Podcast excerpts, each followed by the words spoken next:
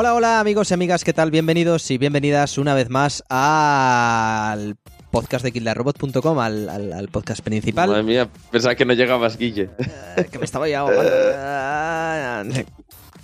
El podcast de los compillogis, ya lo sabéis, el, el mejor podcast vaya de, de, de, de, cultura geek o como llama cariñosamente a veces la gente cultura friki, donde hablamos sobre todo de videojuegos, pero también de serie, de cine, de cómics, eh, y qué más, bueno, y de música también y de todo lo que, lo que se nos eche por delante. Soy Guillermo Rico, como siempre, a los mandos de esta nave del, del misterio y de la risa. Y ya lo habéis escuchado desde, desde Colonia, Alemania. Sergi, ¿qué tal?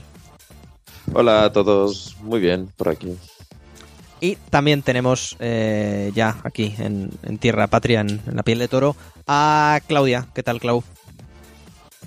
Hola chicos, buenas noches. Todo guay. Eso está genial. Y ya. Y de momento ya estos somos los que estamos, pero no estamos todos los que somos. No sabemos si luego se nos unirá más gente. Sí que para el análisis igual eh, hacemos un rito satanista y convocamos a Sara y Mark. Eh, que hoy se vestirán de aventureros porque nos hablarán de Uncharted 4. Ese juego, nada, un poco mediocre que ha salido últimamente.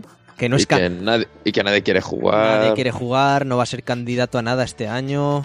Además ni lo envían, ¿sabes? Eso que como nadie lo quiere, ni lo envían. Bueno, no me hables de eso, por favor, no, no me hables de eso, que me pongo, que me pongo negro. Eh, y eso, y por lo demás, pues bueno, igual luego entra el Bayadri, quizá Mark también de nuevo y, y Dani, pero, pero bueno, ya veremos eh, si sí o si no. De todas maneras, ya sabéis, eh, de nuevo, como presentador del tema, hablo por todos, daros las gracias por el apoyo, a pesar de que nuestros números siguen siendo muy humildes, el apoyo que estamos teniendo, tanto por comentarios como por recepción de lo de esta nueva temporada. Eh, muchísimas gracias, eh, esperemos que, que, os esté gustando y no nos escuchéis por, por odio, por decir que mal lo hacen, me, les voy a insultar después. Eh, ya sabéis que nos podéis ayudar compartiendo el podcast o, o comentando o haciendo ambas cosas o siguiéndonos por las redes sociales, tanto en Twitter como en Facebook, como en Instagram, como en, como en Tumblr, en Kildarrobot todo junto, allí nos tendréis. Eh, todo lo demás, kildarrobot.com, subimos música y si os parece, empezamos con las noticias de esta semana.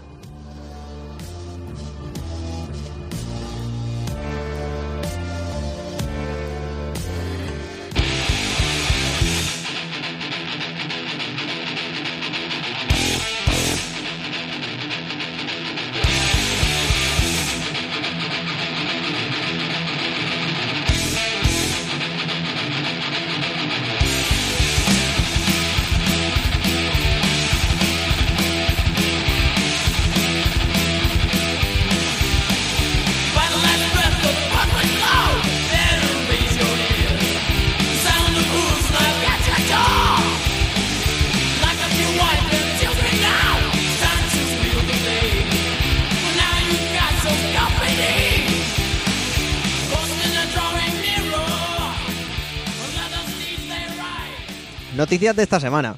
Que, que, bueno, ha habido un poco de variedad. Un, alguna noticia triste que conocimos el lunes, alguna que no tan triste.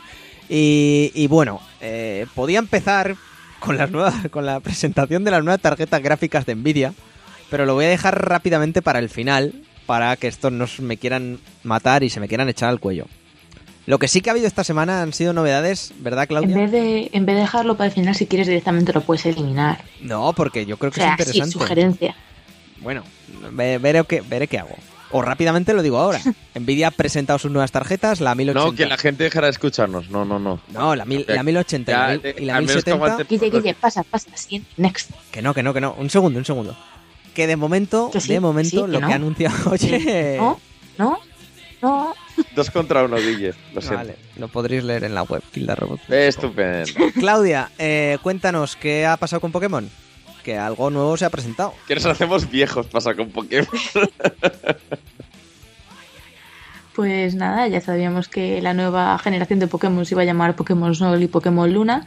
Y esta semana eh, han sacado el primer tráiler, más o menos, en los que más nos presentan el, el, la nueva región del juego, que tiene una, unas vibraciones así muy de Hawái, muy de. Pues eso, muy aloja todo. Pokémon Agua. Eh,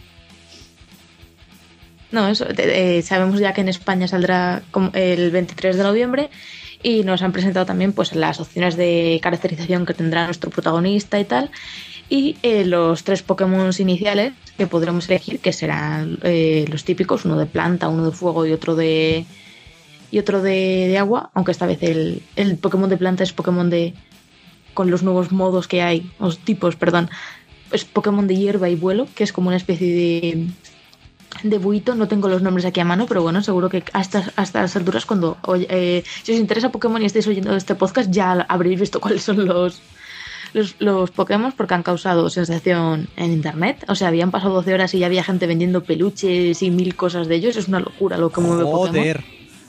Sí, con, sí. El, con el merchandising rápido.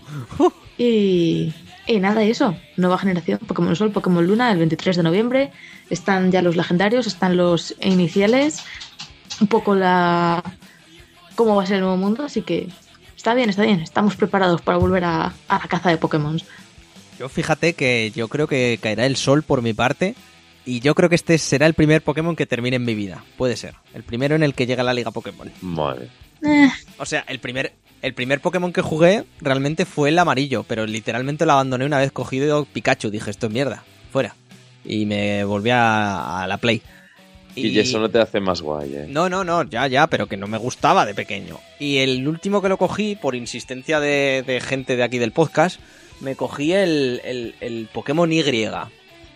Y, y, y, me pasé unos cuantos, no sé, le eché 20 horitas o así, pero luego puf, ya me dejó, no, no sé, no controlo, es que no, no, no sé. No me hace clic el Pokémon. Pero es un buen JRPG, vaya. Muy, muy chulo. Pero no, no es para mí, sin más como dato anecdótico. Bueno, siguiente noticia. Lo que sí que hemos visto esta semana, aparte de que eh, el contrapunto al tráiler que os comentamos la semana pasada y que lo podéis ver en redes sociales de Call of Duty Infinite Warfare, que es el más eh, no me gusteado de la historia de YouTube, el tráiler, que se dice pronto. Eh, esta semana hemos podido ver el tráiler, o bueno, Sí. Eh, de Battlefield 1, que va a ser la nueva iteración de la saga de, de, DICE y Electronic Arts de guerra, en la que vamos a viajar, y Alba tenía razón, yo creía que no, pero me olvidaba de muchas cosas en general, a, a la Primera Guerra Mundial, a principios del siglo XX. Y joder, qué tráiler, joder, qué bien, joder, qué hype. Sí, la verdad es que. Battlefield 1 tiene muy, muy buena pinta y lo va a sufrir Call of Duty, ¿eh? Es una lástima que está teniendo tanto éxito ahora mismo, pero básicamente porque han puesto con la reserva del juego, ¿no? Te llevas la, la remasterización del. Del, del, del 4, del Modern Warfare. Ese, Modern Warfare.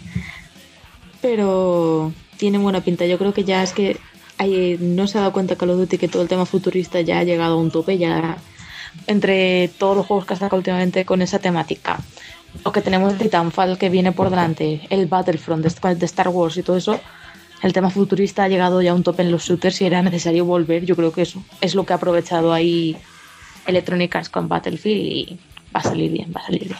Desde luego yo creo que Battlefield está bien porque cambia un poco de, de ambientación y bueno, pero la Guerra Mundial no está tan quemada como la Segunda Red y creo que está bien probarlo. No sé hasta qué punto, no sé, a mí no me acaba de convencer que sea la Primera Guerra Mundial, pero bueno, también es cierto que, que, que, será divertido, no lo dudamos, y que, que, sea algún cambio así, ni que sean del tipo de armas y todo eso estará, estará curioso.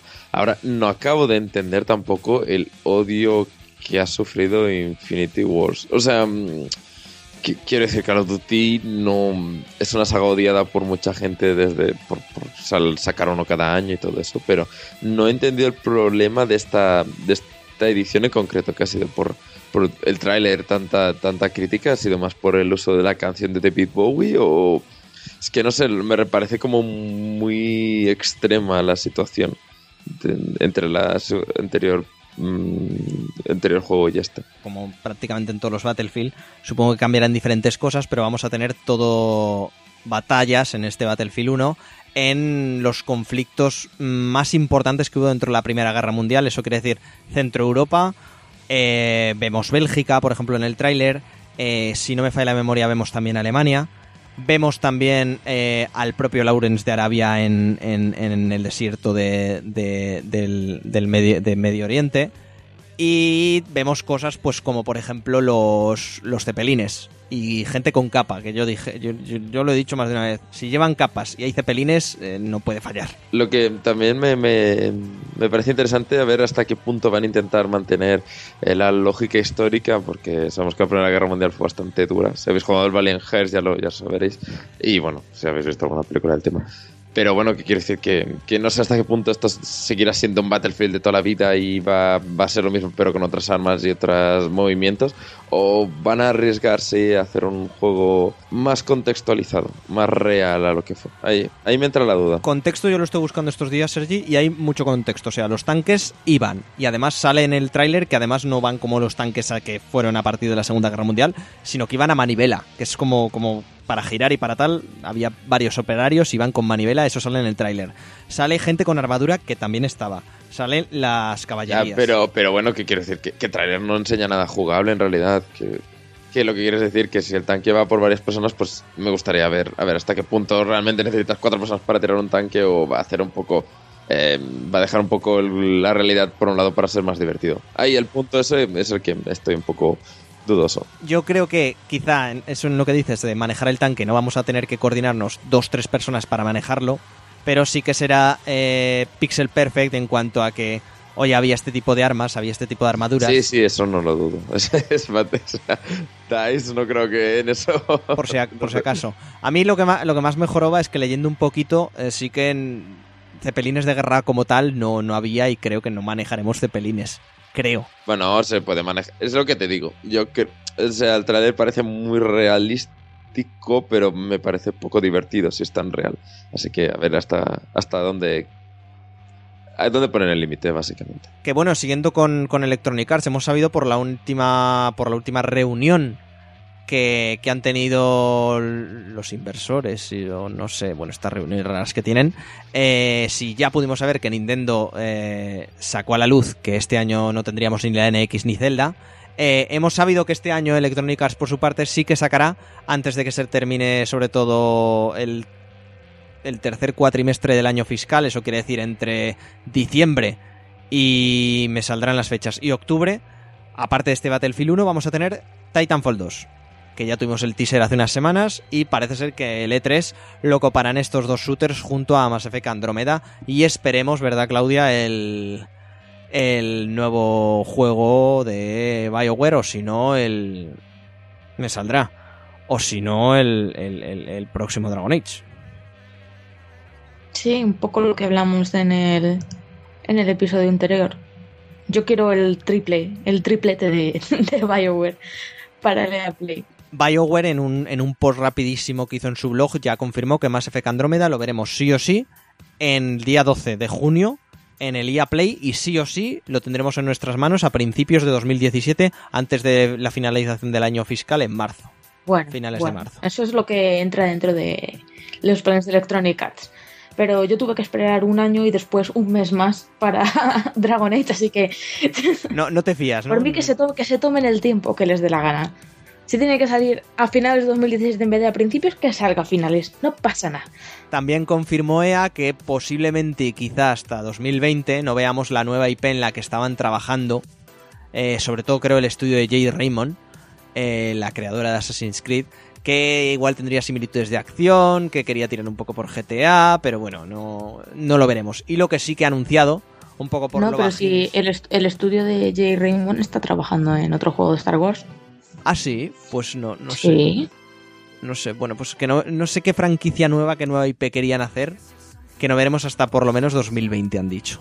Hay una nueva IP por ahí que decían que eso que era parecida a Assassin's Creed y todo eso, pero no estoy muy segura ahora mismo de quién la desarrolla. Ah, bueno, de Electronic O Arts quizás, en o, quizá, o quizá es que el, el juego Star Wars va por esa línea. Un poco como lo que han confirmado ya de del de los de Titanfall, ¿no? Que también va a ser de acción en tercera persona y todo eso. Como el de Visceral, que igual ojalá rescaten el 1313, que tenía muy buena pinta y cosas así. Mm. Porque eso, como ahora vamos a tener un juego de Star Wars cada año, confirmado por Electronic Arts, Sí, o, como, uno solo. ¿Queríais Star Wars? Toma Star Wars. Ya, yo creo que lo van a quemar. eh. O sea, Yo personalmente, que si sale con la calidad de Battlefront, que por cierto también han anunciado que para el año que viene tendremos la segunda iteración de la saga, bueno, cuarta en total, que sea Battlefront 2. Si sale con esa calidad, oye, yo pa'lante, ¿eh? Tampoco Como que esa a- calidad A mí Battlefront- gráfica. Ca- Y de juego, es muy buen juego, es muy divertido. Lo que pasa Sí, que, pero- que ya sabemos que no es ni Call of Duty ni Battlefield y pierden al mes todos los jugadores prácticamente. Pero No, pero me refiero, quiero decir, el Battlefront desde el primer momento ha tenido muchas quejas, o sea, está muy limitado, que saquen ya el 2 es... Bueno, quiero decir, es un juego online que ya sacas, ya estás pensando en el 2 cuando el primero creo que tiene muchos puntos para mejorar. Entonces, bueno, no sé, no, creo que ten en cuenta que es que el 2 es, eh, responde, ¿sabes? A, al episodio 7, me parece. Claro, no, sí, sí, Están ahí. pero- Querían tener un juego guay, en plan deciros, fijaos, podemos hacer un juego muy guay, un juego que os ataque a los feelings, y yo- y- limitado, pero que mira qué bonito se ve y mira cómo ataca a los feelings. Y era encima uno del episodio 7, para todos los nuevos fans y para todo lo que sea. Yo, yo, yo la verdad lo entiendo, de marketing lo entiendo perfectamente y el primero ha vendido 14 millones creo. Eh, entiendo perfectamente que saquen el 2. Ahora, como jugador, o sea, lo que a mí me gustaría es sacas un DLC de la película para el Battlefront 1 y me compro el 1, ¿sabes? Pero ahora mismo estoy como que no sé si tengo que comprarme el 1, esperar al 2, si tengo que esperar a que estén los dos juntos. Ese punto de, creo que para el jugador más eh, no tan fan de la saga como yo, que es más en plan de, bueno, está guay, ¿no? Jugar a la saga, pero tampoco es necesario totalmente. Es un poco, no sé muy bien si, si me interesa mucho, ¿sabes? La, la manera en que lo están sacando, de esto de sacar tantos. Ay, no sé. Me siento un poco en plan FIFA, que no sé muy bien si esperar un año, si comprar el de este año, cosas O, así. o- o el siguiente, sí. Eh, Y ya para, bueno, para terminar con estas novedades de que si cuartos, de que si tal, de que si cual, Square Enix también ha confirmado, nadie se lo esperaba, que este año no va a salir ni Final Fantasy VII Remake, Vaya, ni Kingdom Hearts 3. Que sí Vaya. Que, que sí que tendremos, por supuesto, Kingdom Hearts 3 en el E3, pero que no salen este año. Y es como, madre mía, Sherlocks. No, nadie se lo esperaba. hombre, el sonido últimamente está de retrasar mucho. Bueno, todo- casi Bueno, todas las exclusivas se han retrasado. Enix, sí. Que por cierto, Sony ha, ha dicho que Horizon Zero Dawn sigue saliendo en 2016 por diferentes publicidades. O sea, o no sé si es error tipográfico y tal, pero me hace gracia porque, ha- porque hace unos, hace unos, hace Claudia, unos- por favor. hace- hace unos- hace unos meses los propios de Guerrilla dijeron que no llegaban para 2016. Entonces yo no sé si es que los están explotando, han contratado a mil personas más. O, yo O no dice, nos sacamos como este y luego ya parches. Y ya parcheamos, sí. Qué, qué mal, qué mal el tema de los parches, en serio. Qué mal. No, pero yo creo que Horizon, yo no, aún no lo esperaba. O sea, no, no me extrañaría que estuviera en 2017, o sea, no, para nada. bueno, Claudia no lo esperaba ni lo espera, parece. Oye, pues a, Cla- a Claudia se ve, o lo dijo en el podcast del E3 del año pasado, que Horizon fue la- una de las cosas que más gracia le hizo. Sí, pero el nivel está bajillo. hasta- Bueno, no sé. Madre mía. ¿Qué. Es que no es ya el juego en sí, es ya lo de. Es que no va a salir nada este año. No sé ni siquiera por qué lo seguís esperando. Lo que sí que va a salir Ya este saldrá. año ya saldrá todo. y va a salir en unas semanas, aunque sé que a Claudia tampoco le da, le da un poquito igual. eh, el próximo 31 de mayo, es más concretamente, va a salir el último contenido eh, o la última expansión, la segunda en concreto, de The Witcher 3, eh, que se va a llamar Wine and Blood. Ya tenéis todos los detalles en la web. Y bueno, eh, una expansión en la que veremos a Gerald de Rivia eh, tener eh, un- viñedos, que me parece lo mejor de esta vida. Y, y no sé, no va a ser un farming simulator, sino más bien vas, vamos a seguir teniendo que matar monstruos, pero me ha hecho gracia lo de que tenga un viñedo. Es lo que me quedo del Wine and Blood. Bueno, si te quedas con eso, pues si eres feliz. tampoco te- Entre 30 y 40 horas de contenido, que por lo general los, los polacos cumplen. 90 misiones nuevas, 20 monstruos nuevos. Que por, que por 25 euros que cuesta el DLC, pues tampoco está tan mal. 20, 19.99, 17.99 si lo compras en Origin. Pues mira. Y 20 viene incluido en el pase de temporada. Joder, Dios, pues, qué pereza me da saberme estas cosas. pues ya sabéis, madre mía, Claudia, si al, si al final por mucho bostezo estás al día, estás al día más que ningún otro y ninguna otra de aquí. Noticia triste que hemos conocido esta semana, prácticamente... El trailer de Assassin's Creed. no, pero ahora, ahora hablaremos de eso que puede, puede Es que, salir perdón, muy bien eh, o muy pero- mal, ¿eh? Pero, pero bueno. Bueno. Disney, pues una de las, aparte de los 300 puestos de trabajo, va a dejar de, se- de publicar sus propios juegos de, fi- de, de first party propias suyas Y supongo que lo que va a hacer va a, ser, va a pasar a vender sus franquicias a otros estudios externos que los desarrollan. Además de eso, como consecuencia ha cerrado Avalanche Studios, que es eh, la pérdida de 300 puestos de trabajo que hemos que hemos leído que afortunadamente en este mundillo del desarrollo de videojuegos pues se mueve muy rápido y ya pues hay gente de BioWare que se ha ofrecido con los trabajos de 343 Industries, etcétera. Y sobre todo han dado portazo y han chapado definitivamente eh, la franquicia de Disney Infinity. Así que ya sabéis, si os gusta algún muñequete o si queríais eh, compraros algún juego, ahora va a ser el momento que lo van a rebajar. Porque ya no vamos a volver a ver ningún Disney Infinity en las tiendas nuevo.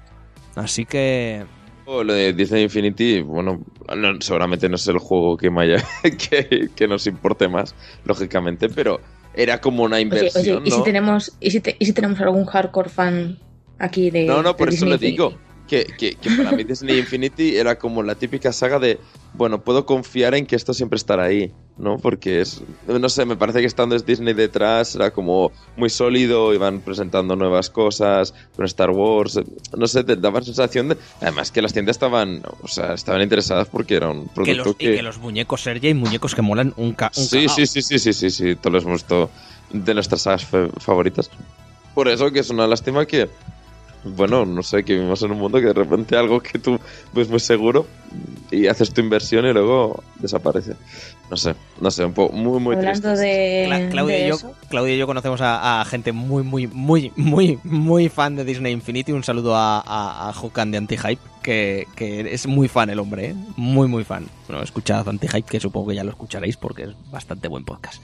Di, Claudia, perdona que te he interrumpido. Hay que decir que eso que han confirmado además que va a haber, o sea, tenían dos paquetes de programados y esos sí que los van a sacar, aunque técnicamente ya el cierre esté echado, por decirlo de algún modo, que van a ser los de el, el playset de Buscando a Dory y, ah, y el de Alicia a través del espejo. Es verdad que ya salieron, se filtraron entre comillas los muñecos que también están muy bien, muy muy bien. Así que, así que eso, nos quedamos ahí con, con la pena de, de, Avalanche Studios y de Disney, pero como contrapunto alegre eh, vienen Alba y Adrián. ¿Qué tal, muchachos? Que solamente está Alba. Vaya, Adrián no está. No, Adrián está recién llegado del dentista hace una hora y todavía tiene la boca anestesiada, así que será muy gracioso que grabara podcast para mí. Pero, que, salude al menos, que será gracioso.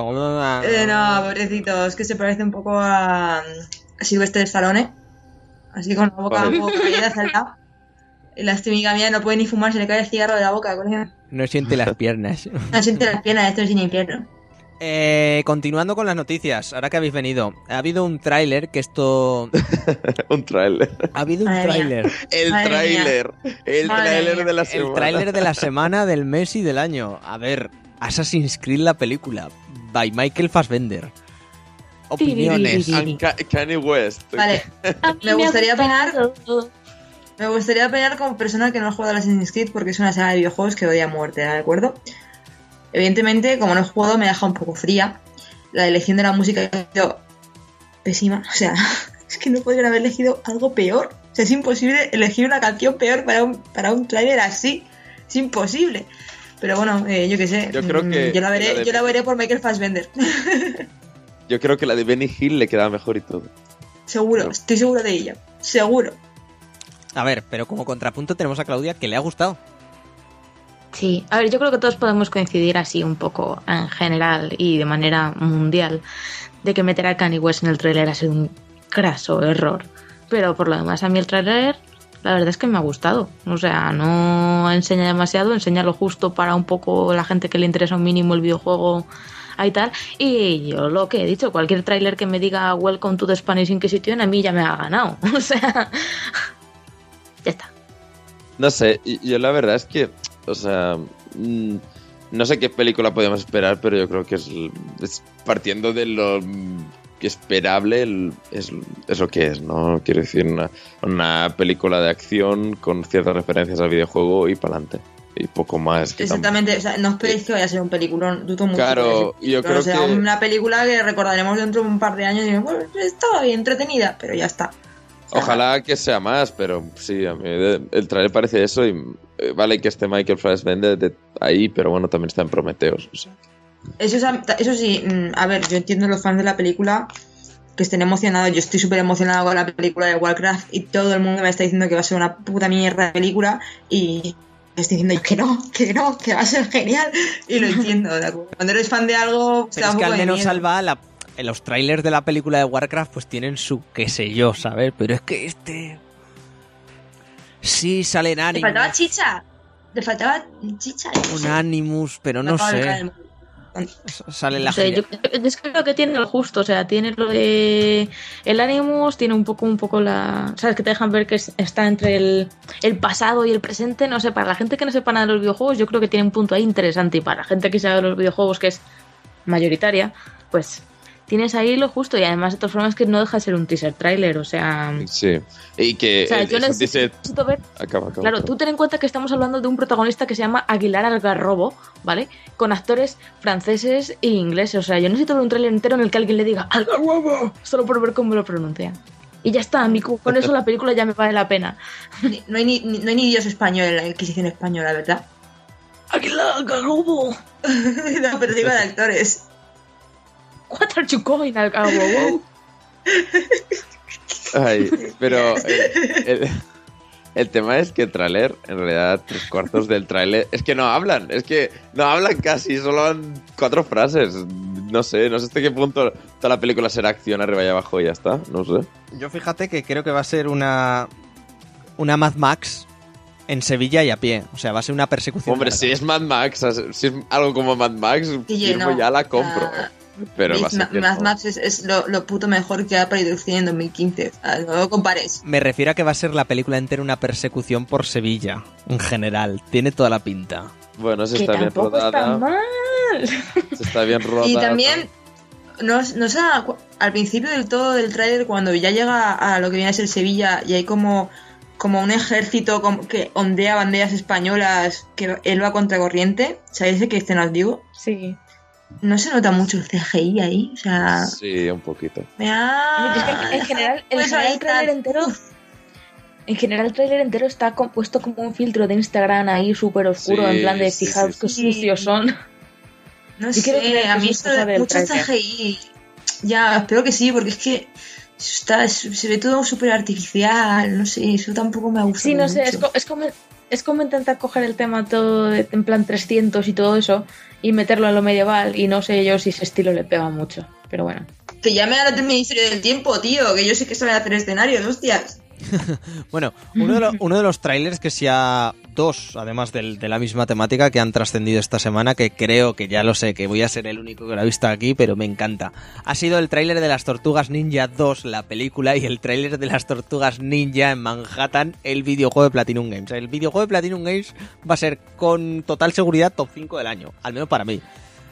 Y la película, yo no sé si habéis visto la primera, y sí, vale, es, es chusta, es una película que no aporta nada a nadie, pero a mí me entretuvo un montón. Y el tráiler de la segunda tiene pinta. Yo no sé qué tiene el mierdas este, el, director de Transformers, que, a mí me entretiene, ¿no? ¿Qué hace? ¿Yo qué queréis que os diga? Tengo ese problema, no pasa nada, creo. Y bueno, sí. Sin comentarios. Corramos un tupido velo. Sí, sí, casi, casi. Eh, mejor y, grande y grueso, que no se me vea. Em, bueno, eh, creo que si no nos dejamos nada, un poquito hasta aquí las noticias de esta semana. Ninguna ni ninguno tiene nada más que añadir, ¿no? Me, jode mucho que me hayan perdido la parte del trailer de Battlefield 1. Bueno, ¿qué tienes que decir? Del... Que, que, que he tenido sueños húmedos con ese tráiler. ha sido fantástico, ha sido fantástico. O sea, me lo voy a comprar, pero ya, ya. O sea, tenemos ya, tenemos ya una escuadra, ¿verdad? Aquí montada. Mm, para PC sí, sí, sí, Perfecto. perfecto. sí, desde luego. Me, me, pone eso, genial, fantástico. Ya está. Y, los Pokémon, y los Pokémon iniciales que me parecen horrorosos. Ya está, es lo único que Es lo que ha dicho. Pero es un búho, tía, mola un montón. Alba, no sé, una cosa. Yo voy a cogerme la foca fashion. Dime.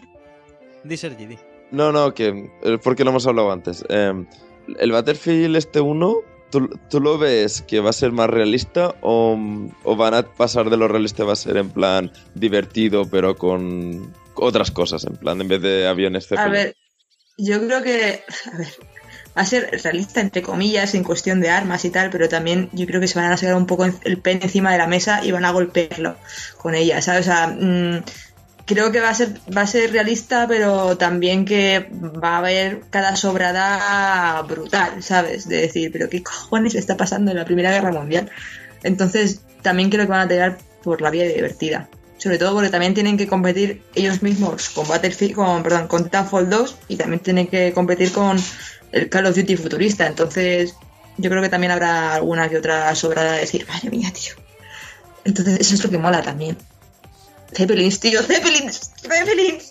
Es brutal. Es que la escena, la escena del Zeppelin en el tráiler es como todos los pelos de puta. Y ya me metí a hostias con los cazas en Battlefield 3. Yo no quiero saber cómo voy a conducir una avioneta, de verdad, ¿eh? Va a ser fantástico. Va a ser fantástico. Pues bueno, hasta aquí las noticias de hoy. Eh, si os parece bien, comenzamos el rito satánico y convocamos a estos dos eh, demonios que son nuestros queridos Sara y Mark para que nos hablen de Uncharted 4. Y, nada, chicos, pues eso, eh, subimos música, vamos con Uncharted, vamos con Nathan Drake, vamos con esperemos eh, el último juego de Naughty Dog sobre, sobre este, este explorador. Y ahora volvemos nosotros. Hasta ahora.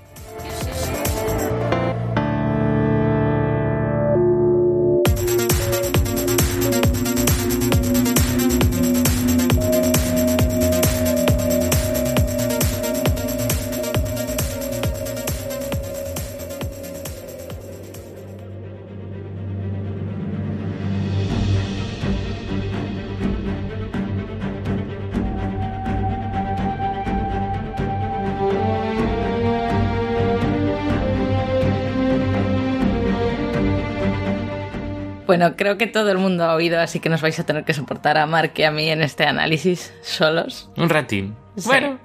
Y vamos a hablaros de Uncharted 4, lo que Naughty Dog ha llamado eh, el final del ladrón o el desenlace del ladrón, como tradujemos, bueno, tradujeron aquí en España, va a ser la última, eh, la última entrega de la franquicia Uncharted en la que Naughty Dog por lo menos está dispuesta a participar. Entonces, digamos que le han puesto ahí un tono emocional. Hay, como mogollón de feelings en ese de Blu-ray. Sí, sí, total. Mm, continuamos a partir de todo lo acontecido en Uncharted 3, como es obvio. Y se trata de un poco la. Mm, empezamos viendo la vida de Nathan una vez ha decidido sentar la cabeza, como vimos al final de Uncharted 3 con Elena, y dejar atrás su vida de ladrón, pero como vimos en los trailers también, una última vez, le dice a Sully. Vamos a hacerlo una última vez. Y no os vamos a decir nada más del argumento porque verdaderamente mm, eh, al, principio ves el, el, primer capítulo es muy emotivo y a partir de ahí ya se van atando lazos y no queremos ni spoilearos el primer capítulo. Solo decir que tiene un inicio eh, muy de Last of Us, eh, con, una gran fuerza, gran fuerza sentimental en ese capítulo. Después eh, va teniendo altibajos y no es como un Charter 3, de hecho es, mm, no es todo lo contrario, pero no tiene ese frenetismo ni le hace falta un Charter 3. Eh, Naughty Dog ha crecido como estudio, han probado otras cosas, hicieron The Last of Us, que es un juego mucho más calmado y con una carga emocional bastante más fuerte y eh, a partir de ahí ha combinado con la saga Uncharted todo lo que aprendieron en The Last of Us a nivel de vamos a parar, vamos a darnos un respiro en, este, en esta montaña rusa que llevamos aquí en Uncharted y vamos a hacer partes con muchísima acción y de correr, pero también vamos a hacer otras en las que vamos a subir el volumen de la música y vamos a dejar que la gente asimile todo lo que le estamos dando. ¿Qué significa eso? Pues que si buscabais mogollón de explosiones y que todo se cayera a vuestro paso, pues aquí no hay tantas. Demoliciones Drake ha cerrado un ratito. Quizá para siempre, esa es la pena. Yo, a mí me hubiera gustado un poquito más de, de, de no sé, movimiento, vamos a llamarlo así. Pero la verdad es que no le siento tampoco nada mal ese, esa carga emocional extra ese vamos a empatizar un poquito más con, la situación emocional de, de, Nathan. Es otra historia, no es un Uncharted convencional, por así decirlo, Pero chapo por Naughty Dog, porque muy bien. Aparte, eh, así como en el anterior juego, pues eh, ahondábamos más en la relación con Sully. El primero era una presentación clarísima de los personajes. En el segundo, eh, quizá era un poquito más la relación de Nate con Elena. Aquí simplemente tenemos mucho Nathan Drake. mucho de su mucho de lo que pasa por su cabeza y es una oda a Nathan es un poco completar el personaje es maravilloso ver cómo ha evolucionado en ese sentido, tanto como ha crecido Naughty Dog, como ha crecido Nathan Drake y cómo lo plasman ellos. A mí mm, me ha gustado mucho. La historia es una historia que, aunque tenga parones, te, te lleva muy bien y que no se parece a nada de lo que hayáis visto en, anteriormente en Uncharted. Eso creo que es lo mejor, que te sorprende a otros niveles que no es lo que hemos visto anteriormente. Pues sí, además, que decir que es lo mejorcito que vais a poder ver a, nivel también gráfico en, vuestras Play 4, porque desde luego que si alguien sabe aprovechar las máquinas de Sony, parece que ese estudio es, es Naughty Dog. Y lo que han hecho aquí está a un nivel muy alto. Yo conozco gente eh, bastante pro PC que ha probado este juego y que se han quedado bastante alucinados con lo que podría hacer también una Play, con lo que si hasta los peceros están con los ojos haciendo chiribitas con un Charted 4, es que primera tenemos una máquina muy potente que se puede exprimir muy bien y segunda que pues sí que, que, que, sacar otra bueno pues mira ellos sabrán pero vamos eh, not needed es un maquinón Play 4 y si se sabe aprovechar bien, joder lo que puede hacer, ¿eh? Es que ver las sombras, ver cómo hay vegetación moviéndose y todo, es, es, es, vamos, maravilloso. Aparte que uno de los primeros niveles es un nivel submarino que yo creo que es simplemente para sacarse la chorra a tope. O sea, es que no es necesario eso, pero mm, vamos a sacarnos la chorra poniendo cosas bajo el agua y vais a fliparlo. El movimiento de las hojas, el, o sea, es que todos los detalles, el, eh, el sonido, o sea, yo estaba jugando con los cascos y algunas zonas me ponía nerviosa de oír todo el rato las moscas. Porque es que, es que todos los detalles están ahí, todos. ¿Vale? Hay que fijarte mucho, mucho, mucho para sacar los defectos, que los hay, desde luego. Por ejemplo, había una zona en la que no dejabas pisadas en el barro. Pues bueno, mm, a ver, pero se lo perdonas por todo lo demás, todo el nivel de detalle loco que tiene en el resto de sentidos. O sea, mm, flipante. Ya os digo, el aire, los insectos, los pájaros, eh, cómo se mueve esta hoja, cómo se mueve esta hierba. Eh, Las olas. Eh, como, los escenarios son muy destruibles durante los tiroteos, normalmente todo lo que todo lo que puede afectar que tú hagas una explosión o que tú pegues un tiro, pues se rompe o se descascarilla. Flipante. Y bueno, no sé qué podríamos decir más. Pues que es un juego de aventura, sigue siendo un juego de aventura, eh, sigues teniendo partes de hacer eh, parkour, que digo yo, ¿no? Por ahí. Yo te eh, diría que incluso más. hay, hay, más plataformeo aquí que disparos. Eso es un juego que no tiene, o sea, yo, mucha gente se quejará de la dificultad porque he oído por ahí algunas quejas, pero vamos, tampoco hay tantos tiros, con lo cual avanzar es relativamente fácil. Es que eh, en eso ha ganado mucho de las tofas. Hay tres partes bien diferenciadas. Una es el plataformeo, en el que los, normalmente hay conversaciones entre los personajes, eh, vas haciendo cosas de saltos de un lado a otro, pero que ha avanzado en el sentido de que ya normalmente no tienes un solo camino que cubrir. O sea, puedes tener varias opciones para llegar a un sitio. Siempre vas a llegar a ese mismo sitio, pero te dicen, bueno, pues puedes ir por la pared de la derecha, puedes ir por la pared de la izquierda, puedes saltar por aquí, puedes saltar por allá. Han añadido el gancho, que es un poco que lo han tomado yo creo que ahí de Tomb Raider, algunas cosas han cogido de Tomb Raider, pero bueno, eso es señal de que Tomb Raider ya volvía a hacer algo bien. Sí, sí, sí. Entonces con el gancho también se, expanden un poco las opciones de, de plataformeo.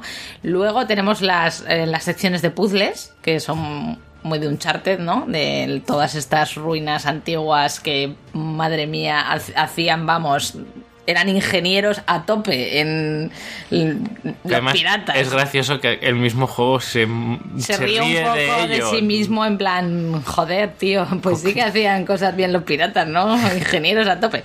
Sí. Y luego está la parte de última de tiroteos, que aquí se nota grandísimamente la influencia de las tofas porque tienes zonitas cerradas en las que pegar tiros a tope, eh, que son pocas, y luego tienes zonas muy abiertas en las que se ha tirado mucho de que vayas con sigilo, como en de las tofas. Porque verdaderamente, en, al menos en dificultad eh, elevada, o sea, a nivel difícil, nivel aplastante, ir a saco en esas zonas significa morir directamente. Básicamente sí, pero como os iba diciendo, tampoco os asustéis mucho porque si el juego dura porque dura bastante, de hecho, es bastante más largo que cualquier otro Uncharted. 15 horas, 17 horas, dificultad difícil sin conseguir todos los coleccionables. O sea, si quieres conseguir todos los coleccionables, probablemente te dure unas 20 horas. Todos coleccionables, tesoros, conversaciones opcionales, entradas de diario, todo. Que hay un poquito de todo, se ha ido un poco más allá también de los, de los tesoros. Pero lo que quiero decir es eso, que si pongamos que el juego dura 20 horas pegando tiros, no te vas a estar ni 15, ni 10 y a lo mejor ni 5, que es un tiroteo más eh, eh, puntual el que hay en este juego. Sí, tiene sentido también. Sí, no digo que no, pero la gente que pensara, wow, este Uncharted me va a dar lo mismo que Uncharted 2 y Uncharted 3, eh, no, no, es distinto. No, en ese sentido no son tantos tiroteos y he visto mucha gente poner a parir los tiroteos de Uncharted Siempre, no sé por qué, si estaban bastante bien. Eh, a ver, no, es que no es un no es un shooter y no es un juego de acción per se. Eh, utiliza los tiroteos para lo que los usa. Tienes partes, a mí me parece que, por ejemplo, los tiros que no tienen una quizá no es súper exacto eh, las armas con las que disparas porque tienes el, no tienes la cámara tan pegada al hombro, pero es que tampoco tiene tampoco tiene esa finalidad el juego, pero sin embargo los tiros mezclado con el parkour, mezclado con los saltos, las hostias que das, a mí me parece que hacen muy dinámicas las batallas, pero como os digo, eh, si elegís un nivel elevado de dificultad, si hacéis mucho el cabra, os van a matar. Como es lógico, si sales de una cobertura a hacer mucho el cabra, al final recibes muchos disparos porque hay muchos enemigos y te matan. Entonces tienes que empezar a eliminar enemigos poco a poco y no salir a lo loco. Yo hay gente que, entiendo que no poder ir en plan Rambo y ser una esponja de balas le molesta. pues ponte un nivel más fácil si quieres ir así. Así es. Y aún así, yo debo decir también que hay un par de momentos que sí que son del nivel Uncharted. Es que son muy puntuales, pero en esos los fans del, vamos a decir, Uncharted más tradicional, vais a, vais a flipar, porque claro, cuando empieza a explotar todo y lo sumas a, los niveles gráficos que está este juego, es, es para, para llorar, o sea, que, qué maravilla todo. Qué pena qué pena que no le den la oportunidad a Nathan de tener un, un Uncharted, vamos a decir, dirigido por Michael Bay en, esta consola, porque me hubiera gustado verlo también. Pero eh, lo que se pierde en pasillo y acción de pasillo, que es por lo que yo creo que, que se compensaba un poco ese el frenetismo intentaba compensar un poco que Uncharted en realidad ha sido y siempre un pasillo. Ha sido muy dirigido. En este caso eh, tienes zonas de más calma y de, de poder mm, vagabundear un poco más por el escenario porque hay grandes extensiones de escenario en determinados puntos que no siempre, ¿eh? tampoco os creáis que esto es aquí un mundo abierto, no. Pero sí que hay varios capítulos en los que se te da la opción de, mira, tienes una extensión grande de terreno, te damos un vehículo y tú pues ponte a mirar. Mm, puedes, puedes ir muy directo a tu objetivo o puedes ir dando vueltas, observando la zona, haciendo, cogiendo más tesoros, haciendo alguna misión, pues algún trofeo. Mm, se te dan esas opciones. Lo que pierdes por un lado, pues lo ganas por otro. Yo personalmente pienso que ha sido más una evolución que una pérdida. O sea, yo considero que mm, este ritmo más calmado, estas extensiones grandes de terreno, el poder saborear un poco más el juego, es. Joder, es una evolución de, de porque que tú te pudieras pasar un Charter 3 en una tarde, que a mí me encantó y yo me lo pasé en una tarde y me encantó, pues a lo mejor no era lo más adecuado, ¿no? A ver, es que yo no creo que sea ni lo más adecuado ni, ni, lo menos adecuado. Obviamente, pues habrá gente a la que le gustará más un, vamos a llamarlo, pasillo ancho, muy, muy ancho, en el que pues tengas un poquito más de libertad y que puedas hacer las cosas de distintas formas y tal, pero perdiendo un poquito la espectacularidad para darte más libertad y luego habrá gente que le gustará más el pasillico cerrado que, está más adornado porque es más pequeñito pero obviamente pues tienes que hacer A y B que es lo que te dicen y fin eh, para gustos Uncharted parece ser ahora mismo en la saga. Em, no sé, yo siempre defenderé que el 3, que era el que tenía un ritmo más frenético, es, es mi favorito. Pero también digo que para nada me molesta lo que han hecho con Uncharted 4. Eh, sigue estando muy bien y se nota, por supuesto, que le han querido dar un cierre emocional que... Sí, que ha tirado más a de las tofas. Es que, es que empezando por el principio, es que hablas de un Uncharted 3 y pienso en el 2 y pienso en el inicio del 2 y en esa espectacularidad de estar colgado en el tren. O sea, es que ni empieza así. Uncharted 4 no va así y te, te lo ponen claro desde el principio, desde el primer capítulo del juego. Hmm. Te lo ponen clarísimo. Sí que empiezas un poco más emocionante, pero luego como que la cosa frena e intenta darle un toque más... ¿Humano? Sí, humano, humano a Drake. Sí, sí, sí, Que está muy bien, porque también es muy bonito. Desde luego que sí. Pero bueno. Ya no nos vamos a centrar mucho más en el, en el single player, vamos a decir, en la experiencia, en la campaña, en la historia, porque creo que con lo que hemos dicho ya os podéis hacer una idea de lo que es. Solo un apunte. Bien. El doblaje en español, así como el doblaje en inglés, siempre decimos, y casi siempre, eh, pues tiene una calidad mm, superior, vamos a decirlo así. Y pues en este Nolan North, ¿no? Y, y hay un poquito de todo en Nolan North, Troy Baker. Troy Baker. Troy Baker, que pues sinónimo de calidad absoluta, mm, me parece muy bien, pero el doblaje español, desde siempre de Uncharted, ha sido muy, muy, muy bueno, sobresaliente. Eh, la voz de Nathan Drake a mí me encanta. Yo no creo que haya este un doblaje español de videojuegos mejor que este, creo. Sí, ¿eh? sí, sí. Entonces, si os lo queréis pasar mm, doblando en español, yo mm, me parece que no os vais a quedar decepcionados para nada. a mí me, encantó. O sea, mm, altísimo nivel de todos los, de todos los personajes. Eh, todos. Los registros, las emociones, cómo se plasman con las voces, el. no sé, es, una maravilla. Es una Así que el que quiera pasárselo en inglés lo puede pasar en inglés, pero el que se lo quiera pasar en español, de verdad que no va a perder calidad a, nivel interpretativo ni nada por el estilo. Y la música, mm, muy Uncharted, pero, pero me ha sorprendido gratamente eh, lo, bonita que es y lo, bien que, le pega al juego.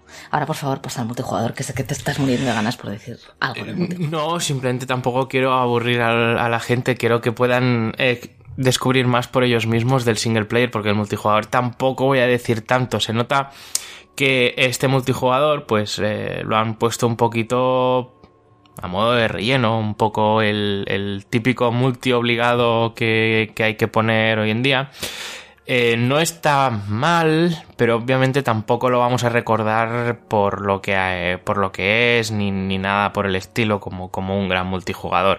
Simplemente es un, es un multi correcto, te puedes echar algunas partidillas y entretenerte, pero ya está ha evolucionado un poquito más de los multijugadores, bueno, del de, Uncharted 2, que ese sí que lo jugué bastante más que incluso el del 3.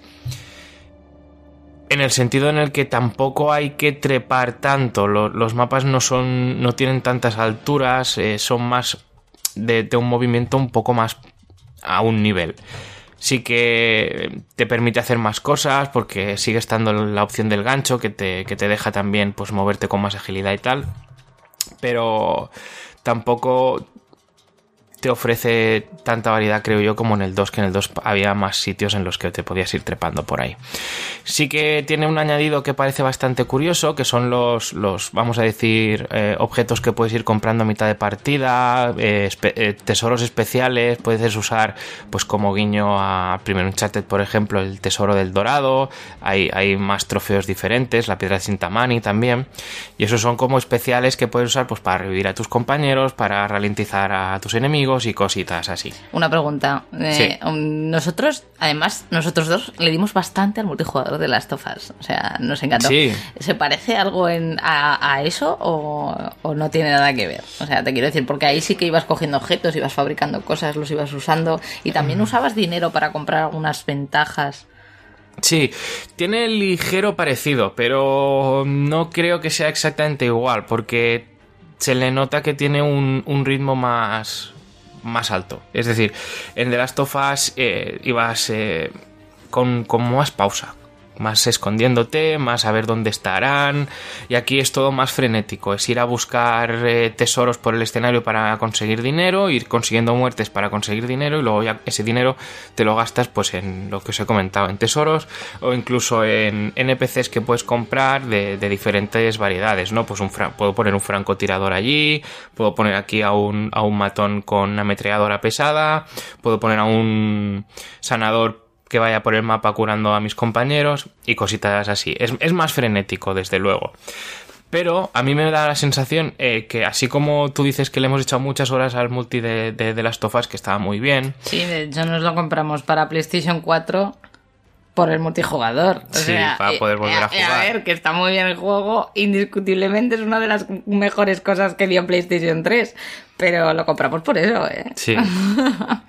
Pero luego además también recuerdo que le echamos muchísimas horas al multi de Bioshock 2, que también estaba bien. Pues este es un multi que no creo que le vayamos a echar tantas horas, por desgracia. Está más ahí un poquito de, de relleno rápido. Pero que ya que tenéis un chat de 4, si hacéis unas partidas, tampoco creo que os vayan a sentar mal. Está correcto, vamos a decir. Y sin más.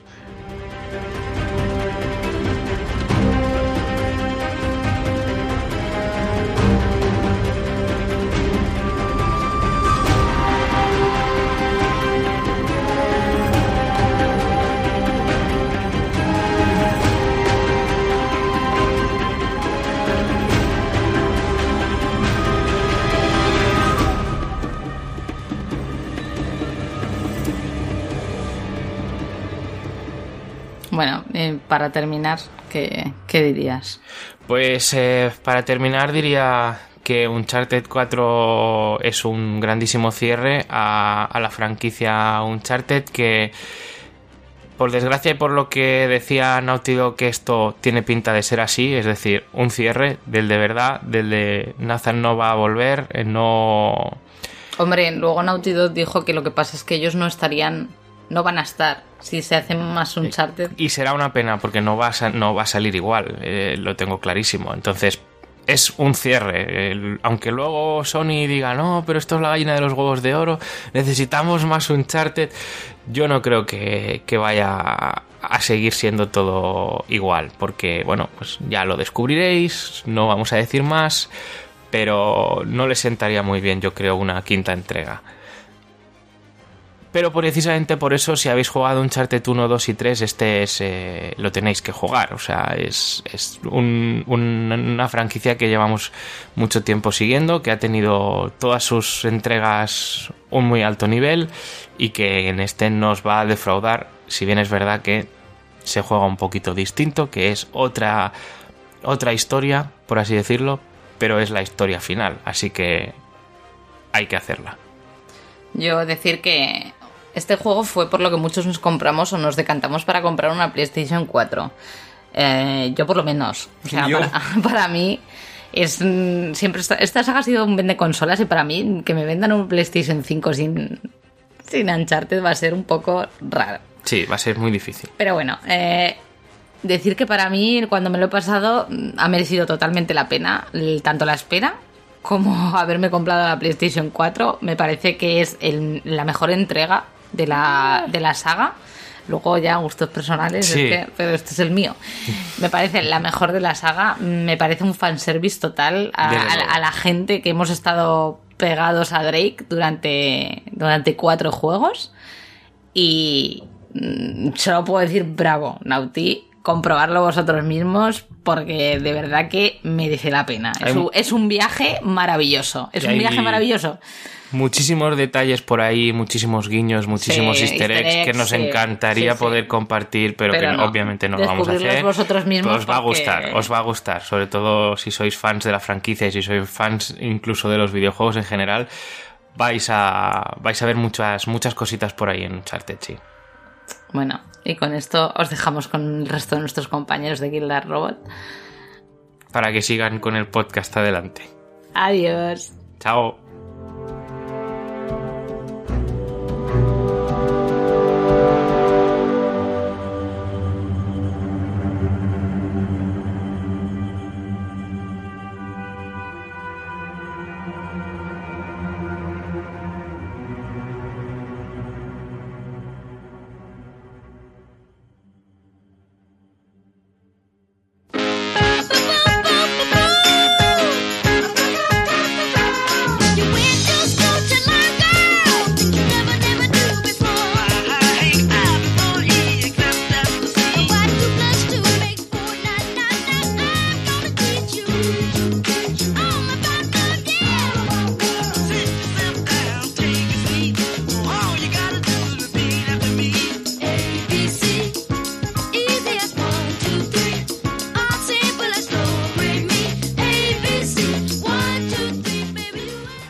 Amigos y amigas, eh, vamos con las recomendaciones, esa sección que en la que echamos al vinagre fuera y directamente os, queremos eh, dar a conocer y, a recomendar pues lo, mejor que, hemos visto últimamente, esta semana o estos meses o lo que sea, vaya, eh, todo sea por recomendar.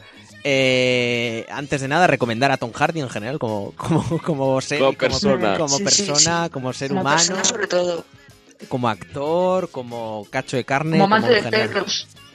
Como todo en general. Y... cada vez que dices eso, cada vez que dices eso me imagino lo peor. Pero porque tienes una mente social asquerosa.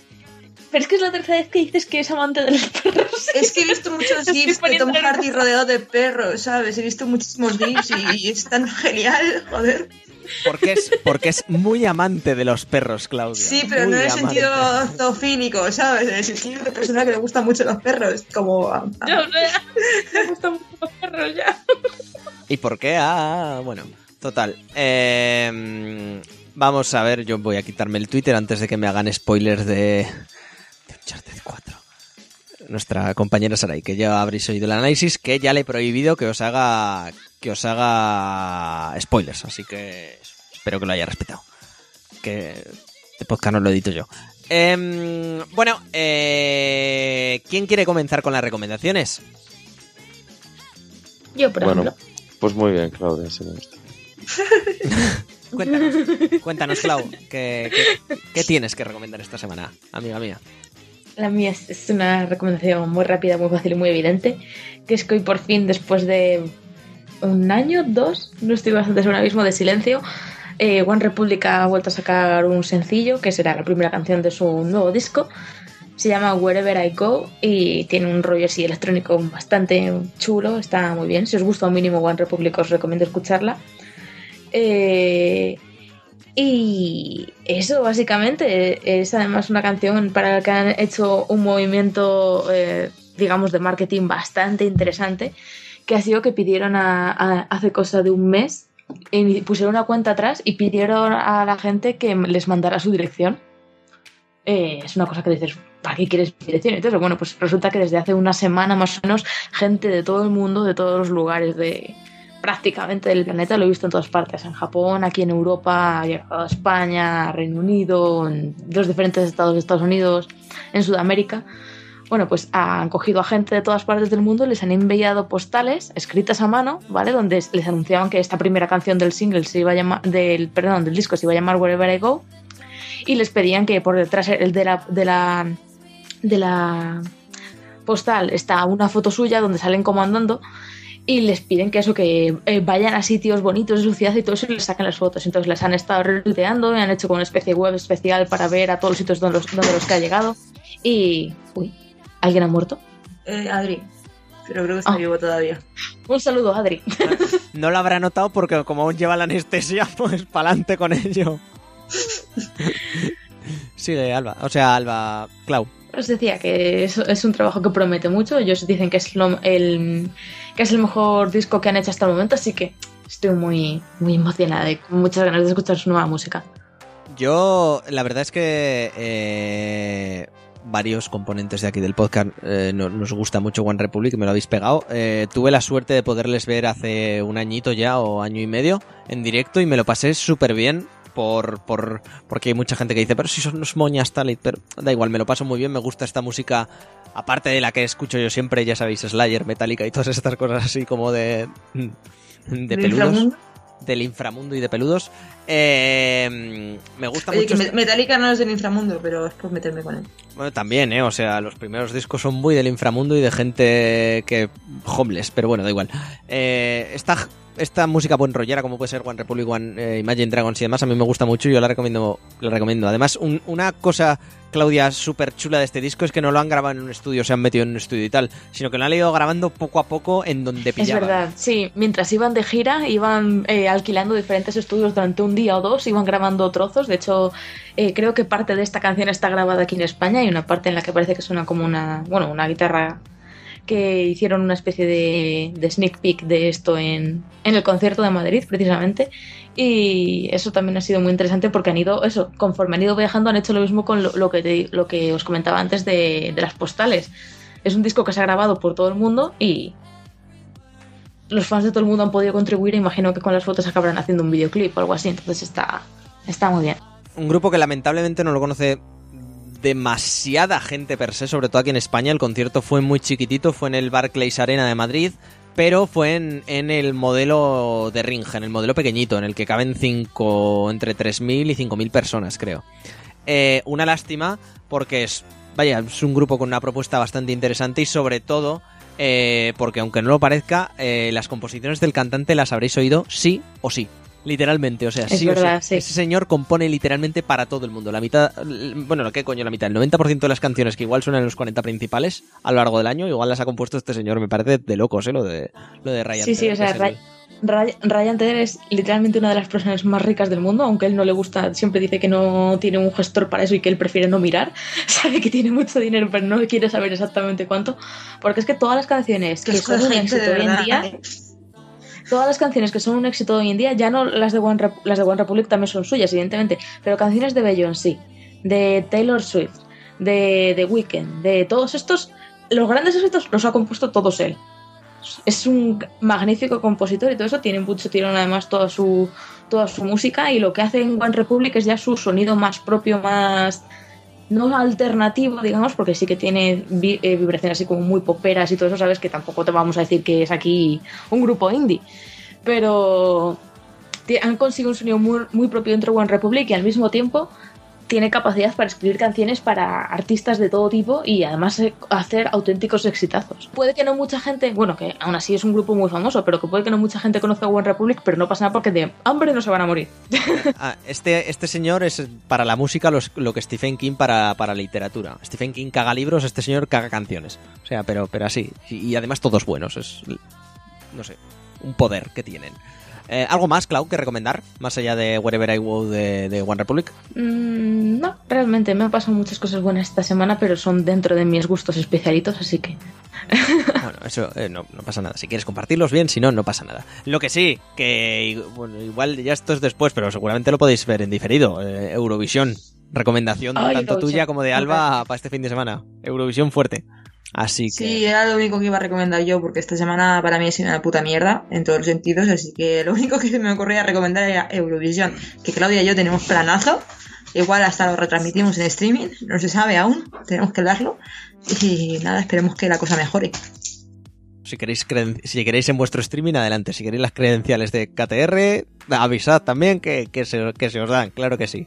A ver, si esto es muy fácil. Si lo plana, lo ponemos, nos ponemos a hablar, nos ponemos a beber mientras hablamos y puede salir cualquier cosa. Y si la gente quiere venir a hacernos preguntas o decirnos tonterías, nosotras felices. Puede, puede acabar muy mal, ¿no? Eso. O muy bien. puede ser muy bien o muy malo. ¿Algo más, Al- Alba, por cierto? Eh, no, no, por favor, es que llevo, llevo un mes y medio solamente con The Witcher, única y exclusivamente leyendo The Witcher, jugando The Witcher y no estoy haciendo otra cosa, entonces Y, y- y- es y empiezas a muy estar monotemático. mm, muy, muy harta del Andrés. So- harta en el buen sentido también, ¿eh? Pero muy harta de, Que va, que va. de Andrés So- Sopkowski y No, su no, no, obra. no me canso, no me canso. O sea, es- es- estoy enamorada de ese hombre, aunque sé que es un viejo gordo mm, con bigote y gafas, ¿sabes? Pero, pero vaya tela cómo escribe y, y- y de verdad quiero conocer al traductor de estos libros porque es el puto amo. O sea, una traducción impresionante. Y como yo sé que he hablado de esto en los cuatro últimos podcasts, no voy a decir nada más. Y ya, te- ya me callo, ¿no? Ya, Sí. ya para el siguiente, claro que sí. Sergi, cuéntanos qué, qué tienes tú para recomendar esta semana. O igual no tienes nada. Eso iba a decir, porque la verdad es que esta semana, la semana he est- he estado viajando, así que no, no- eso no puedo recomendar. ¿Algún destino turístico, alguna aerolínea? que- No, Lo, lo que recomiendo es viajar cuando hace sol. Eso es una recomendación que os hago ya. En- en ¿no sabes? general, vale, En general, de la vida. Pues no sé, últimamente me he pasado el of the Tomb Raider. ¿Qué pasa? Perdona, pero Sergi, ¿qué me has pasado? ¿Qué mierda es esto del Power Tweet? Eh, es, es un- es una web que te, que te coge los tweets que has escrito y te hace un poema con ellos. Eh, ¿Cuál? ¿El qué? ¿Cómo? Pásala por el chat general. A ver, ¿qué? a ver, recomiéndala. ¿Qué web es? Sergi, háblanos de esto. Ah, bueno, espera, la he puesto ahora Claudia. Se llama Poetweet. Punto no. com, punto BR. Esto es brasileño, no sé, no sé. Yo qué sé, no sé cuánto. Pero te cogen los tweets y claro, como, como Clau es muy de feels, pues ha cogido un poema. El hashtag lo leo como I can't feels, one, one, one feels de fantasía que sin geniales es la caña y hasta ya lo he dicho con fideos. Los orientales, así a lo tonto, puede decir mucho. Están ahí porque lo han ganado, soy so cute. Eso, Eso por descontado. descontado. He empezado a pensar diseños propios ni hacer bromas al respecto. Secuelas de ese libro, por Dios. Es, es, es un haiku y, El se llama, y el haiku y el- se llama Noruega, corazón, corazón, corazón. Es, es, es Claudia en estado puro. Si alguien pudiera describir, describir a Claudia de alguna forma, sería con esto, ¿sabes? Ay, voy a probar el mío, que esto me está haciendo muchísima gracia. Lo había hecho con el tuyo, Guille, no me había quedado muy bien. Digo, voy a probar con el de Claudia. Pero esto es aleatorio, ¿no? O sea, cada vez que lo pones sale una cosa. Ay, que me muero. me siento representada, me encanta. Thank you por descubrírmelo. O sea, poetweet.com.br. Bueno, joder, joder, el mío se llama Adecapar. Y, sa- y y sale Bene. ¡Ojo! ojo. Sí, sí, sí. No está No, nada mal tampoco. si me lo pides, si me lo pides, te llamaré Bene. Sale en marzo por poco. Pla- Planeta y la amiga elige Pene. ¿Por qué? ¿Por qué? Madre mía, Espera, el, mío es, eh. el mío es mazo de, de, depre- de- deprimente. Yo ¿no? quiero leer el de Guille. Lee el tuyo, Alba, pero luego el que me ha salido de Guille. El mío se llama Ultra Preciosa. Joder, qué Y, bien. y dice así, pero duerme, por Dios, duerme. Mis ilusiones aún, maldito. Estómago, en serio, quiero morirme. Hoy es el fin de una era. Bien, en castellano y no hay manera. Que hable de la luz y no puedo jugar. La po- lo, lo pobre que soy. Puta vida, tete. Joder. El de Guille, el que Mira. me ha salido es buenísimo. Espera. Dice: El PS Home by GRSM. Eso es verdad, XD está loquísimo. A veces, oh, golpe bajísimo. Esperamos que sí, haznos felices, monito. Se tienen que dejarlo como está. Escritorio y buenas noches. Ojalá, ojalá, ojalá. Te has vendido, vendido. Enhorabuena, ni Kenobi ni nadie conocido. Al Starbucks si no saléis sin café, tengo unas ganas terribles del tema. No es muy complicado, pero sé. Pero qué mierda. A mí, para, a mí para mí me ha salido. Y a las semanas al espacio te voy a recordar estas palabras. La gente sorprendida por el precio del Soul no sale como esperas. No está nada mal tampoco. Si me lo pides te llamaré Bene. Sale en marzo por poco. Planeta. Y la amiga elige pene. Eso, eso es verdad XD. Está loquísimo. Estas perlas de humor maravilloso. O golpeo bajísimo. Cuatro perras. Me parece gracioso. No me hables de él. Me deprimo. Carita, carita de abajo. ¿Pero qué es esto, tío? Esto es maravilloso. Además, vamos a sacar un spin-off del. Esto vamos a sacar un spin-off del podcast solo leyendo estas mierdas. A mí me ha rimado plus plus con películas. Yo también soy muy fan de- del, del- del final de Alba, ¿eh? Puta vida, tete. Puta vida, tete. Y también uno que dice, vamos que las webs lo ven y tal, nivel comparado con los portales. Ay, Dios mío, qué, qué, qué mal. Bueno, eh, la Gracias, recomendación. Bene. Gracias, Bene. O sea, No, muchas Sí, gracias. no, Bene. sí, sí, lo he descubierto de, de rebote. Eh, recomendaciones, ¿no? Em, como hemos hablado de Uncharted 4, bueno, Sara y Mark han hablado de él, eh, bueno, pues hablo de Rise of the Tomb Raider, que, que lo he estado jugando estos últimos días. Y bueno, o sea, como una copia barata de Uncharted 4, pues me funciona bien, la verdad. No. Bueno, quiero decir, es que después de lo que han dicho Uncharted 4, pues claro, Rise of the Tomb Raider pierde muchísimo. Pero bueno, es un juego que muy parecido a la precuela, lógicamente, porque lo han sacado en año y medio, dos años, corriendo. Pero me lo he pasado de puta madre. Es el típico juego que, que tú lo compras ahí, bueno, por pasarlo. Y, y no, no, lo he disfrutado muchísimo y re- de verdad lo recomiendo. Si no podéis compraros ahora mismo el Uncharted 4 por X o por Y, eh, comprarse el Rise of the Tomb Raider, que está, supongo, a un precio aceptable. Y así os quitáis el mono de, de saltar y descubrir tesoros. Eso está Mm. genial. Sí, sí, sí. Esto el Poet Tweet, Sergi, 55, 55 programas y creo que es la mejor recomendación, lo mejor de la Yo lo semana. intenté con los gusta, japoneses no- desnudos. Yo lo intenté con los japoneses desnudos, no funcionó. Joder, Pero veo que, que ahora el- sí. ahora, ahora, ahora lo has clavado, sí, correcto. Iba, Yo iba a estoy hacer con- algo y se me olvidó lo que iba a hacer, tío. Ya me, me, me, La. Yo estoy con el de Mariano Rajoy. Está tardando porque, lógicamente, son tweets profundos. Muy profundos. Placer visitaros. Un tesoro admirado en todo el mundo, riqueza, orgulloso de ellas. Histórica, hay seguir creciendo, hay confirmadas víctimas españolas.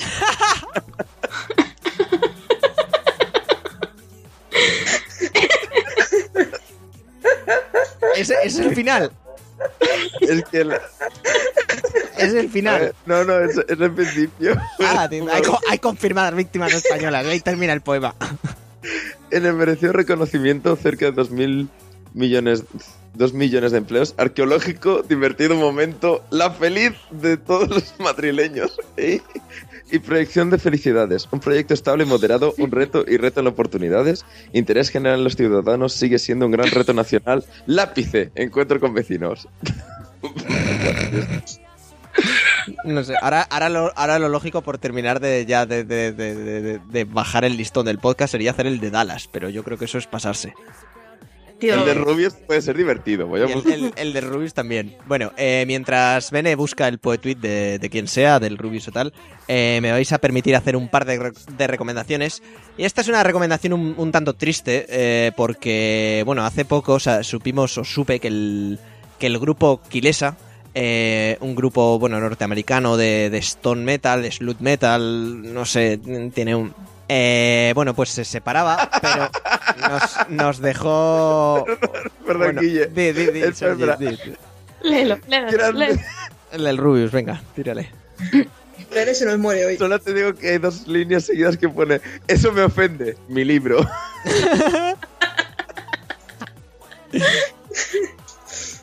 Di, di, tira, tira. No, no, no, ya está, eso no me gracia, eso pero me- Vale, me ofende mi libro. Vale, perfecto.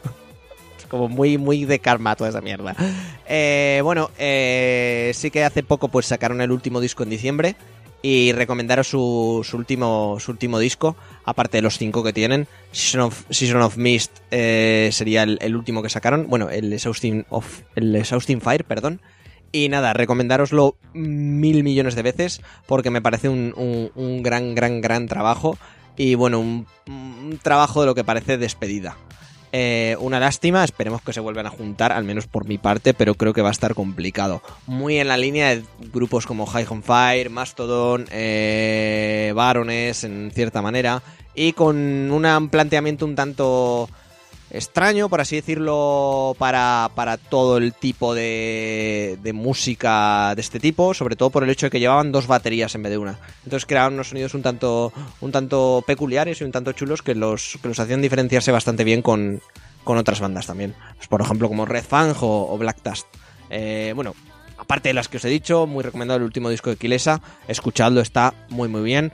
También tened en cuenta que si no es vuestro estilo musical, por ejemplo a ti Claudia no te lo voy a recomendar per se, pero es un buen disco para, para, para el estilo que, engloba. Para relajarse, para dormir. Correcto, correcto, ¿no? Pues además eh, la canción con la que cierran la que parece ser su, su discografía es una... Es, es una, por raro que pueda parecer, una versión de Paranoid de la canción de Black Sabbath, súper tranquila y súper chula.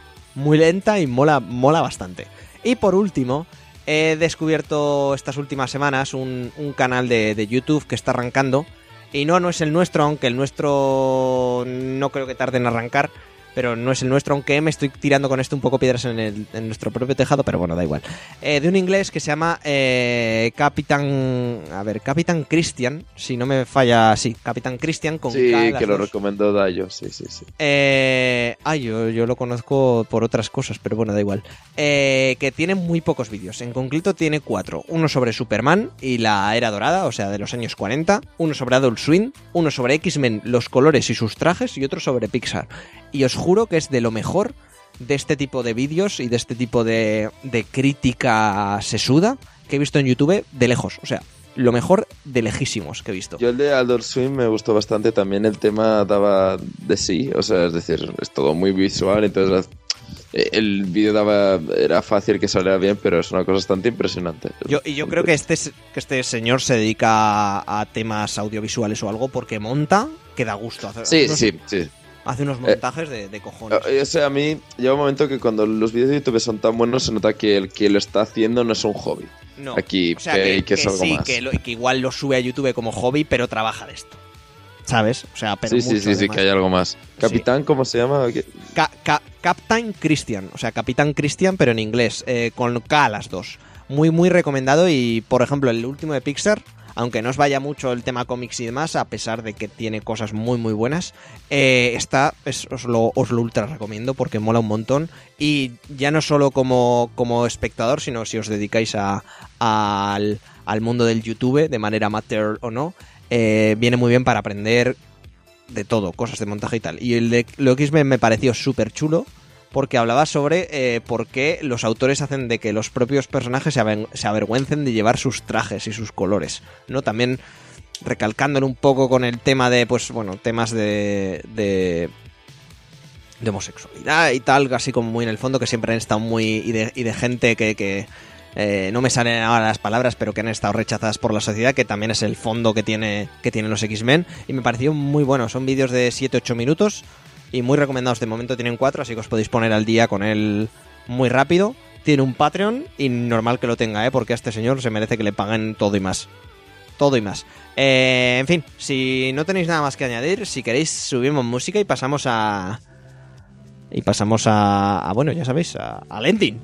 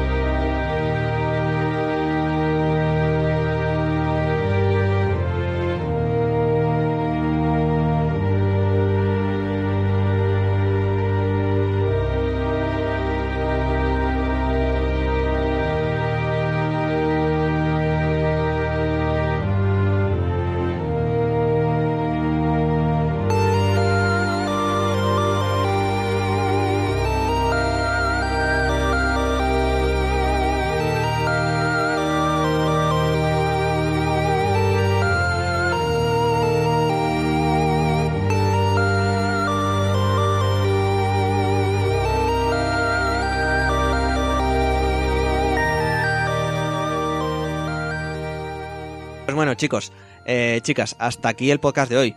De nuevo, hablo por todos al daros las gracias, no solo por escuchar este podcast, sino por escuchar los anteriores y por el apoyo que, insisto, a pesar de que son números comparados con otros proyectos y con otros podcasts, sobre todo que llevan mucho más tiempo que nosotros, humildes, estamos muy orgullosos de ellos y poco a poco pues ya iremos creciendo y con vuestra ayuda más. Así que gracias por vuestro apoyo. Nos vemos en el siguiente. Hasta el próximo programa de la semana que viene. Sergi. Adiós, Guilla, adiós a todos. Adiós, Alba, ánimo. Ánimo. Gracias. Mujer. Hasta luego, mil, chicos. Hasta la semana que viene. mil besos y abrazos, pero recuerda que nos seguimos odiando, ¿eh? Bueno, Bueno, vale, pues bueno. hasta, hasta que me ames. Vale, perfecto. No, no, no sé cuándo será, pero igual puede pasar. Claudia, también, besos y abrazos y nos vemos en el siguiente. Venga, chicos, hasta la semana que viene. Besos y abrazos también para ti, Sergi, que no te he dicho nada, pero también. Yo sí creo que si quieres con- enamorarte de Alba, eh, solo tienes que enviar un poet tweet de estos y creo que ya está hecho. Me tienes en el bote ya.